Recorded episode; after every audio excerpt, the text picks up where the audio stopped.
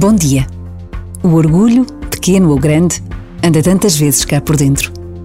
Umas vezes faz-nos falar alto, coloca-nos num pedestal feito por nós próprios. Outras vezes faz-nos calar, convencidos de que os outros só merecem o nosso silêncio. Precisamos de procurar a humildade todos os dias. Aquela humildade que nos faz encontrar as palavras certas e os silêncios bons. Por vezes, basta a pausa de um minuto para nos decidirmos aquele exame de consciência capaz de nos levar mais longe, mais perto de Deus.